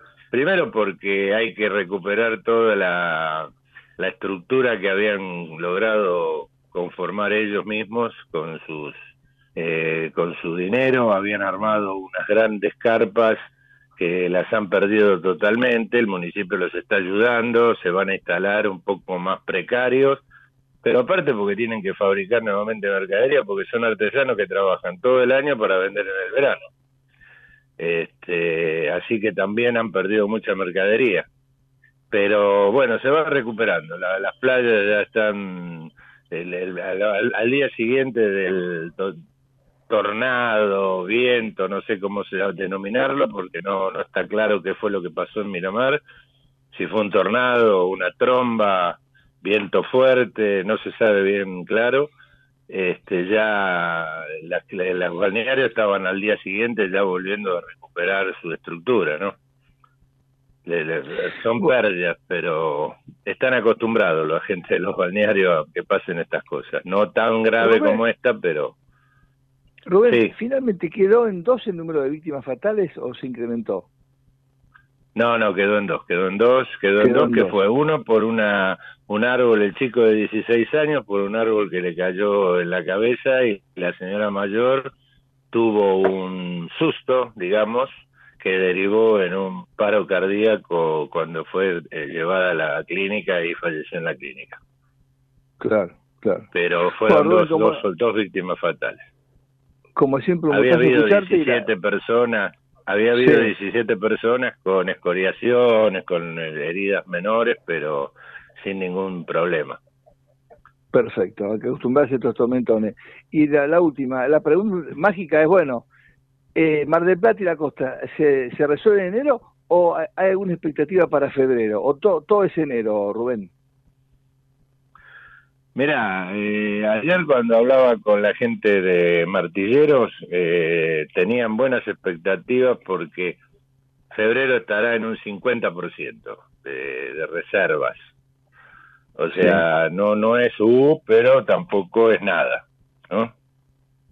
O sea, No, va, perfecto, va como queriendo queriendo arrancar. Eh, mucho, eh, se especula mucho con se especula mucho con el espontáneo, ¿no? El que llega y busca para alojarse. Claro. Y, y pelea el precio y consigue el precio. ¿El espectáculo top sigue siendo Exacto. el mismo o cambió? No, sigue Fátima a la cabeza, dicen a sala llena, yo la verdad que no he ido, pero eh, los espectáculos están funcionando, según ellos, muy bien. Este, con mucho incremento de gente yendo a los espectáculos, mucho más que otros años. Yo la verdad me sorprende porque con los valores que, que tienen, yo lo primero, yo si voy de vacaciones, lo primero que dejo es la- la- el esparcimiento. Si tengo que elegir entre comer, alojarme o, o ir a ver una obra de teatro, dejo la obra de teatro, por más ganas que tenga de verla. Pero bueno, Rottenberg dice que se incrementó un 54% la, la presencia de público en la sala. Yo no sé si le comenté que los otros días eh, mi familia fue a, al Circo Roda y el Circo Roda estaba por la mitad. digo. Sí, no sé si fue que justo ese día... ¿Eh? Sí, sí, un día de semana, Claro. pero de, cual- cualquier manera... ¿Cómo? El Rodas es un referente, ¿no? Lo que pasa en el Rodas es este parámetro de lo que Claro. pasa en los espectáculos de Mar del Plata, claro. claro. Sí, sí, sí, sí. sí. Hoy se Eh, publicó una y ahora hay Rottenberg. mucha, hay mucha expectativa, hay mucha expectativa puesta en el 10 de febrero. El 10 de febrero Mar del Plata cumple 150 años y se está organizando una gran fiesta en Mar del Plata. Ayer se ha conformado una comisión de notables marplatenses que se van a encargar de organizar los festejos. ¿Eh? Eh, ¿Se imagina quién encabeza la comisión esta? Eh, ah, me, lo, me lo puedo imaginar. ¿El gallego? Exactamente. Don Aldrey es el presidente de la comisión. Claro. y pues, el, bueno, no va, y no va a faltar el presidente honorario. y pre- claro, y presidente honorario es el intendente de Mar del Plata. Pero los demás, todos empresarios marplatenses, de referentes de los sectores, martillero, construcción y demás. Perfecto. Así que bueno, bueno. pero todo concentrado en eso. Eh, un gran abrazo, una buena semana para vos. Vamos a estar muy atentos a lo que pase entonces en la segunda quincena de enero, que pinta bien en Mar del Plata, que pase en enero. y por supuesto, tenemos una corriente del niño que es mucho más benévola, calor un día, dos y llueve. Entonces, regula la temperatura y no tenemos seca, está muy bien el campo, eso es muy auspicioso.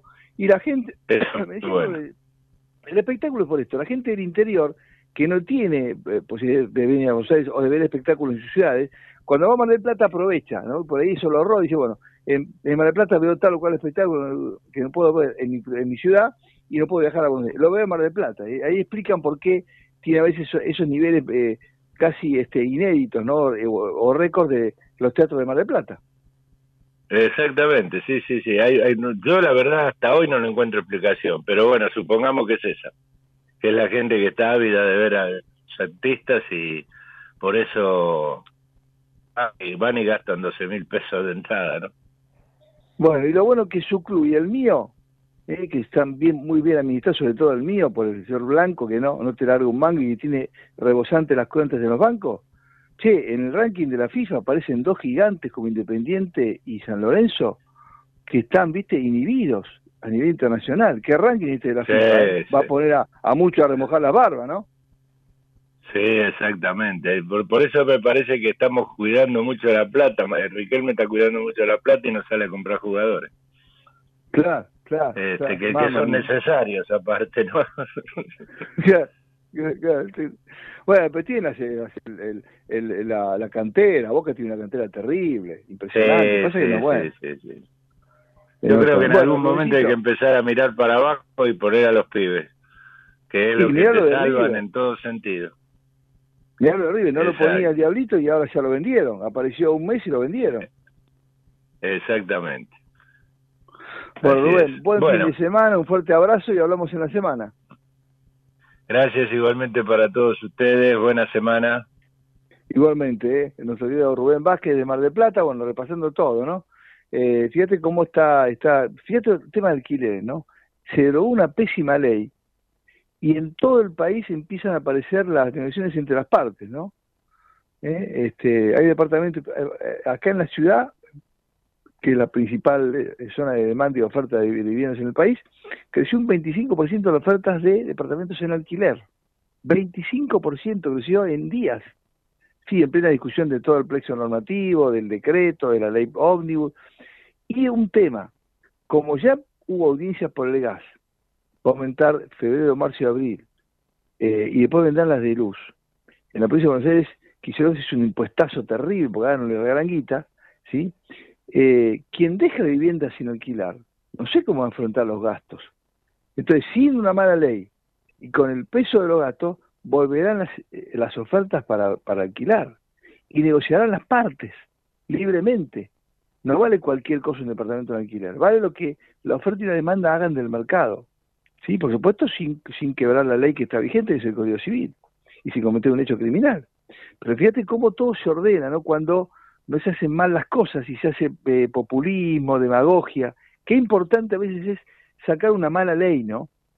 Una pésima ley como la de alquileres, que había destrozado, como nunca en la historia argentina, el mercado de alquileres en todo el país. Hasta las 11 de la mañana en Ecomedios, con Javier Martínez en la operación técnica y Aldana Romagnuk en la producción periodística, buenas razones.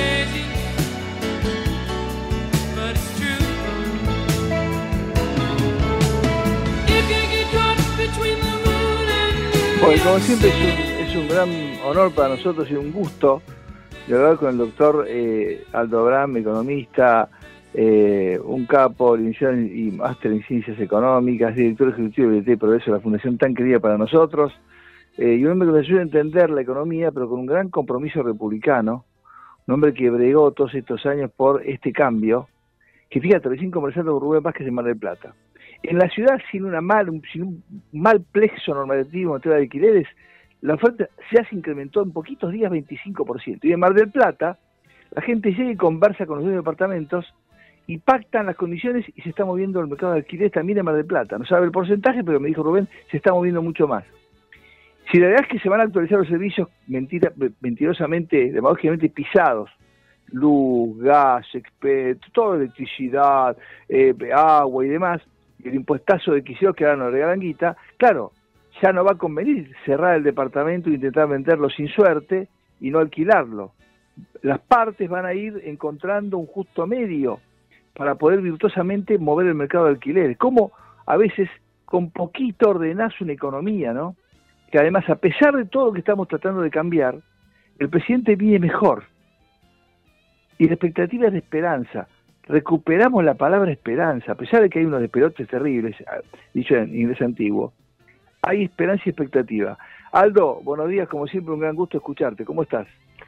Muy bien, buen día. Un gusto estar charlando contigo como siempre. Pero eso no debería llamarnos la atención. Fíjate que el desastre que ha pasado en la, en con los alquileres en la Argentina tiene que ver con creer en estos milagreros que andan promocionando por ahí que a la gente, primero que parece que la gente es sumamente inmadura, ¿no? Somos todos adolescentes o niños que necesitamos un papá que nos ande protegiendo por ahí y ese papá suele ser el Estado, ¿sí? Y también, y en ese sentido, se suma la demagogia de nuestros legisladores, ¿no? Que siempre andan buscando ver cómo muestran ese paternalismo para que los nenes, que somos nosotros, ¿sí? le sigamos lo sigamos votando.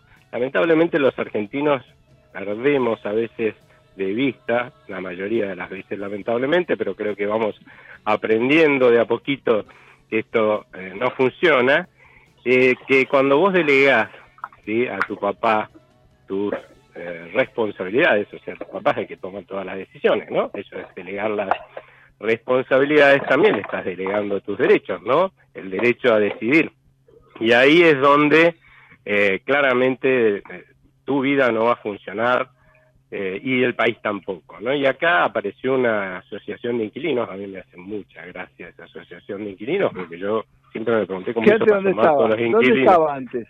No, y no sé, no sé cómo hizo para sumar a todos los inquilinos como para poder negociar, que claramente es un sellito de plástico inventado para hacer política, porque es lo que hacen, que logró en los últimos 6, 7 años dos cambios de las leyes. La primera vez que fueron a cambiar la ley de, alquileres, avisamos, miren muchachos, que esto va a hacer que haya menos oferta de alquileres y además que se encarezca muchísimo el eh, alquiler que van a pagar los eh, los inquilinos y no hay que aprobarlo lo- hablamos muchísimos economistas de esto en todos los medios hablamos con los legisladores obviamente los legisladores casi todos votaron esto a mano alzada porque sonaba tan bonito esto de proteger a los inquilinos con esta con esta asociación este, empujándolos y arengándolos.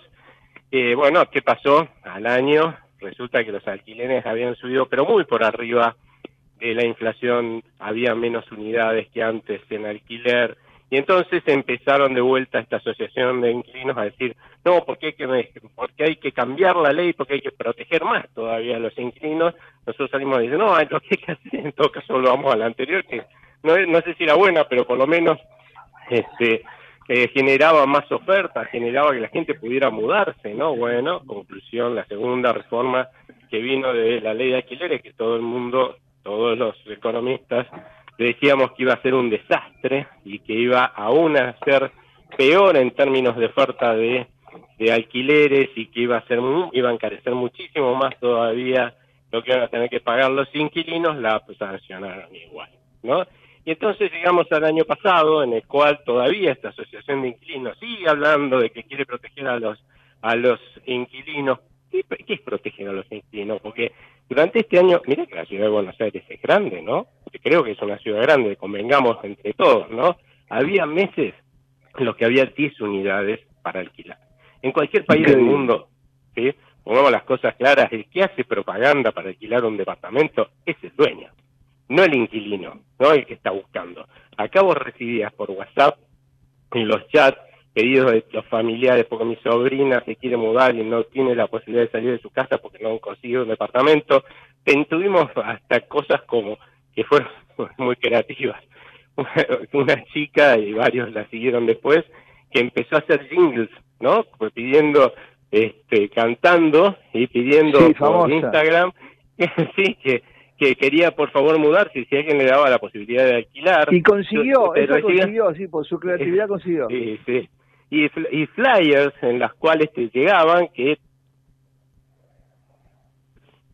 un país en el que alguien quiere alquilar tenga que hacer publicidad. O sea, es una, llegamos a ese grado de locura y ahora que vamos a desmontar ese grado de locura, que ya se ha desmontado y que ya empezó por eso a subir la oferta de alquileres, ahora por lo menos hay cada vez más unidades en alquiler, resulta que los- la Asociación de Inquilinos sale a decir que esto es un desastre.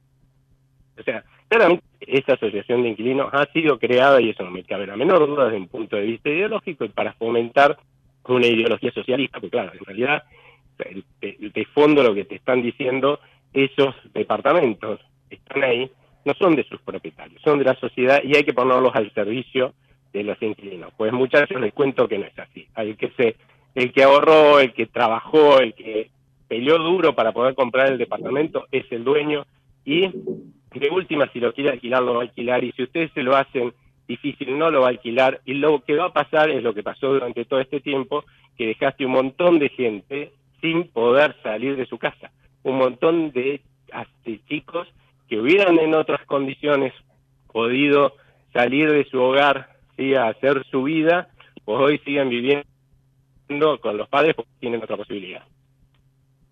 Aldo, ayer leí un titular de un gran diario que decía esto. Eh, el ciclo kirchnerista se cerró con la mayor inflación mensual del mundo, 25,5. Dije, qué buen título, cómo resume todo el desastre que hizo las políticas demagógicas, populistas, del plan Platita 1 y 2, 3, 4, 5, 7, 9, 10.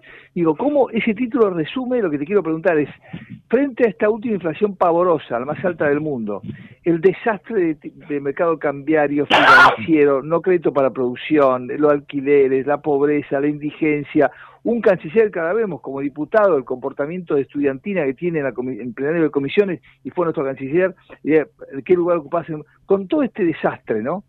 Eh, en medio de los cambios de discusión en el plenario de diputados, de senadores, eh, lo que hace la justicia laboral, ahora la apelación del doctor Barra, sin embargo, el gobierno viene mejor, porque la gente percibe, a pesar del lío que hay, percibe que si podemos mantener parte del cambio propuesto, vamos a recobrar la senda que tuvo Argentina eh, cu- cuando fue un gran país.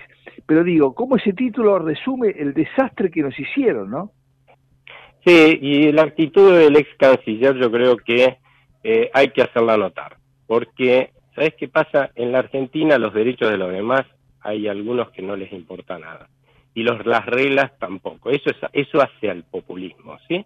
El Por eso populismo en que Aldo, se yo no lo dejé pasar lo de Cafiero, porque no, un, un canciller no puede hacer eso, un ex canciller Pero no es un República. canciller, es, es, es el representante hoy, es el representante en el Congreso de los argentinos y él ha entrado ahí comprometiéndose a cualquiera de los que está ahí además. Debería exigírsele a todos, espero que le estén exigiendo a todos los que están ahí, independientemente del partido de que estén, que cumplan las reglas. Pero vos aceptaste reglas de juego, ¿no? Y las reglas de juego son, hablas cinco minutos y le haces preguntas al tipo que tenés ahí al frente, no a los que están a- en la calle. O de última, usa tus cinco minutos para hablar de lo que quieras, que también es- tiene un grado de responsabilidad, que estamos viendo eso también en el Congreso, ¿sí? Pero son cinco minutos, porque tenés que tener respeto por el por los- el tiempo de los demás. Pero él mismo en un momento dado dijo, bueno, me vas a decir qué es lo que voy a hacer, ¿sí? Si puedo hablar o no. Y no, sí se lo puede decir porque es la autoridad en ese momento presente, sí, que está haciendo que se respeten las reglas, que él las tiene que respetar porque las reglas están para respetarse. Ahora, ¿qué pasa con los populistas? Los populistas piensan que las reglas están para romperse, ¿sí? Los derechos, ¿sí? Son los de uno, no los de los demás. Y si para hacer lo que yo quiero tengo que pasar por los derechos de los demás, paso por los derechos sobre los derechos de los demás, que en este caso es respetar sí el tiempo del resto de los diputados. Los argentinos tenemos que empezar a, a entender que nuestros derechos, que no es lo que nos han enseñado durante décadas los populistas que nos gobernaron, están por arriba de los de los demás. ¿sí? Nunca. Por eso tenemos que respetar a los demás, pero siempre exigir que nos respeten a nosotros, ¿no? De la misma forma. Y entonces cuando aprendamos esta regla, que esta es una regla social, seguramente vamos a tener un mejor grado de convivencia y nos va a ir muchísimo mejor, ¿no? Aldo, ¿por qué, a pesar de este 25,5, de la discusión en el plenario, eh, de la discusión, de la obstrucción de la justicia laboral del 70-23 decreto eh, TNU, eh, eh, las sanitas internacionales, JP Morgan, la Fundación y los, y los analistas serios esperan un comportamiento a la baja de la inflación como el milagro de Israel y de Simón Pérez. ¿Por qué, a pesar de todo eso, hay semejante expectativa? Porque la realidad es que lo que ha llevado a la inflación que tuvimos eh, tan alta en el mes de diciembre son dos factores. Uno, un banco central que se fue, del gobierno que se fue, que al terminar estaba produciendo pesos, pero a más no poder, con lo cual cuando vos producís muchísimo de algo, es el precio de ese algo tiende a caer mucho, y entonces el poder adquisitivo de nuestra moneda se estuvo destruyendo, y si bien eso vuelve rápido en los dólares, los valores de los dólares libres, eso pasa con cualquier moneda, en, la, en el mundo tarda más tiempo, pero acá en la Argentina, por una cuestión de sobrevivencia, tuvimos que aprender y acá tarda cuatro meses más o menos en reflejarse en el conjunto de los bienes y servicios de la economía. Es cierto que en el primer mes se pasa a observar este, mucho más eh, inflación que se refleja más rápido, después se va reflejando en forma descendente, en el cuarto mes ya eh, lo que queda poquito y entonces por eso es que estamos esperando que por este factor en primer en, en principio, porque a partir del 10 de diciembre las maquinitas empezaron eh, de hacer pesos empezaron a bajar su ritmo de emisión un montón, sí, estamos esperando que la inflación sea descendente. Lo y que el pico se haya dado en diciembre. Y lo otro es que, bueno, volviendo a hablar de la mala calidad institucional de la Argentina, los gobiernos acá lamentablemente tienen una gran capacidad de daño sobre las empresas, ¿no? Eso se llama inseguridad jurídica. Y el gobierno anterior, antes de las elecciones, iba y apretaba a las empresas, amenazándolas, para que aumentaran sus productos menos que lo que es la inflación, que era lo que aumentaban sus costos. O sea que pasaba en un momento que llegaba el costo de las empresas al precio que lo habrían obligado a fijar, sin poder moverlo, entonces vos ibas a la góndola y no estaba el producto. ¿no? O ibas a cargar, a cargar combustible, que esto fue lo más visible, y no había y no había combustible, ¿no? Entonces el gobierno te volvía a llamar, te decía, mira, te doy un pequeño aumento, pero con el compromiso de que me tengas más o menos llenos los sur- surtidores y las góndolas hasta el 19 de noviembre que votó la gente. Bueno, votó la gente y ese compromiso obviamente llegó hasta ahí y los precios entraron a reacomodar y entonces vos ibas a la góndola donde había subido un montón, había productos donde todavía no los habían, les habían dejado subir, no había productos, ¿no? Y eso se fue reacomodando y por eso, y ese reacomodamiento pasó en noviembre y en diciembre. ¿Qué reacomodamientos quedan todavía, además de este, de esta, eh, digamos, de lo que nos quedó de todavía de reflejar de la destrucción de nuestra moneda por parte del anterior gobierno? Eh, bueno, las- los precios regulados, algunos precios regulados, vamos a ver que se recomponen en estos meses de enero, febrero y marzo. Y el otro, el otro tema es la quita de los subsidios a las tarifas de servicios públicos, que también se va a hacer gradual y que lo vamos a ver reflejarse en los próximos meses. Pero si me preguntás a mí, sí, yo creo que este, este mes, a pesar de lo que salió hoy en los diarios, sí, de lo que es lo que piensan las consultoras, que es previo a conocerse la inflación de diciembre, que salió muy abajo del tol de donde pensábamos la mayoría que iba a estar, que todos la veíamos más cerca del 30%, eh, yo la veo alrededor del 20% a la inflación este mes y hasta posiblemente por debajo. Y, y después van a tener un 1 adelante y bueno, tendremos que esperar el segundo trimestre por todo lo que acabo de contar para ver la inflación en un dígito. Lo malo que estamos hablando de un dígito mensual, ¿no? Pero fíjate lo que estamos, eh, digamos, por lo que estamos alegres y felices, lo que festejamos, ¿no? Tener un dígito mensual. Y Eso es normal, es tenerlo en un año en cualquiera de los países vecinos que tenemos, ¿no? Y la última eh, eh, eh, es buena, son dos en una. Primero, ¿cuándo estiman, eh, con, sus mediciones, algo que son tan científicas en la Fundación, que, que comenzará la recomposición del salario por adquisitivo? ¿sí? Uno. Y dos, eh, eh, digamos, ¿en qué momento eh, va a ingresar el grueso, por ejemplo, se espera una cosecha récord, si no la primera, la segunda en historia. ¿En qué momento comienzan a entrar los dólares frescos que le dan vigor a la economía?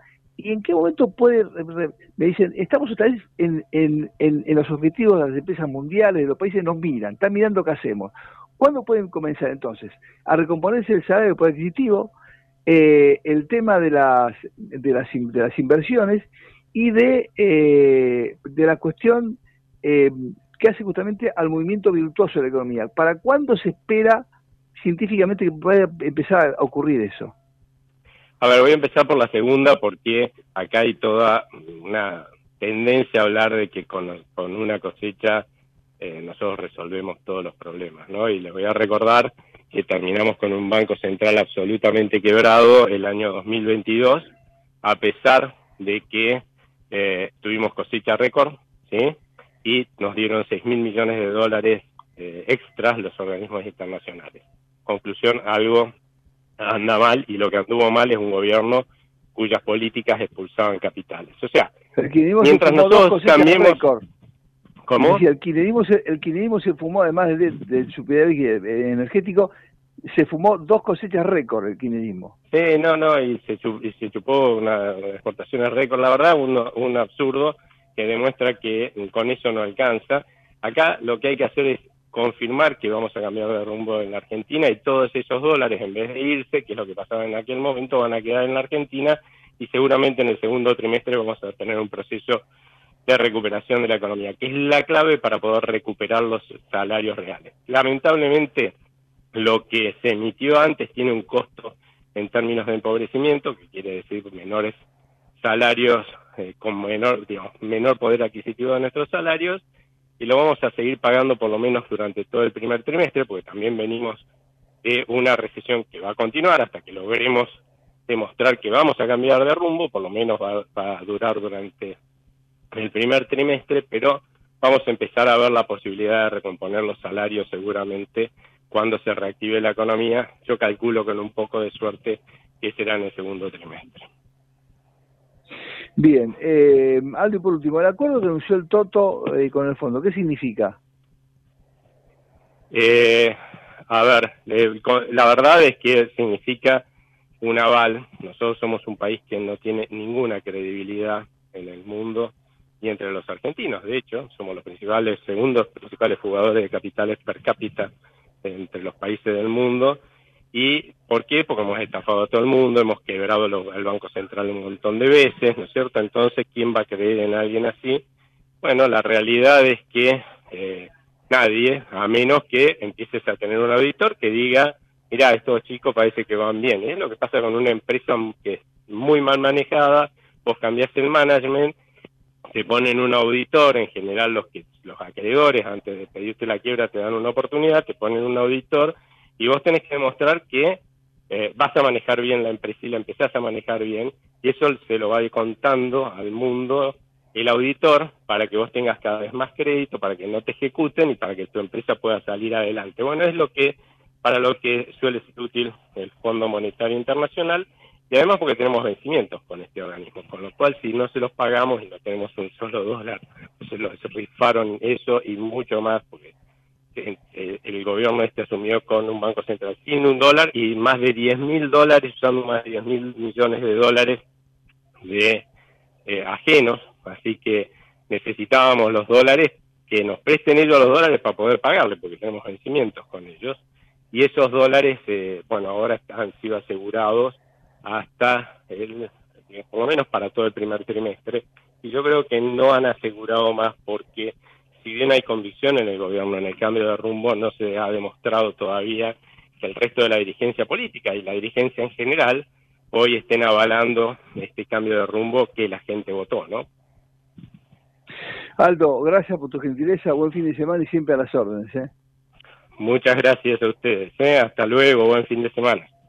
Gracias. ¿eh? El, el- doctor Aldo Abraham, economista y director ejecutivo de la Fundación Libertad y Progreso con nosotros. Bueno, eh, comenzamos entonces a despedirnos, vamos a actualizar cómo está el tiempo en la capital de la República Argentina. Ahora tenemos 24 grados 6 décimos, 62 el porcentaje de la humedad, la presión medida en hectopascales 1011.8, el viento del noroeste a 13 kilómetros, la visibilidad 10.000 metros.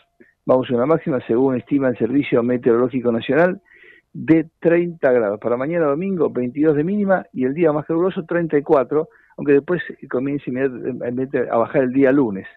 32, 25 y 27 y 28 el resto de la semana. Eh, en la madrugada del domingo hay y tormentas aisladas. Y nos decía Rubén que Mar del Plata puede llover en la tarde y noche de hoy, siempre esa lluvia viene para la ciudad. Bueno, gracias a Javier Martínez en la operación técnica, Aldana Romañú en la producción periodística. Final entonces por una nueva edición del verano 2024 de Buenas Razones en Ecomedios. Buen fin de semana, Dios se la Virgen mediante el próximo sábado. Nos reencontramos a las 9 de la mañana con Buenas Razones en Ecomedios. Gran fin de semana, muchas gracias. Hasta el sábado próximo.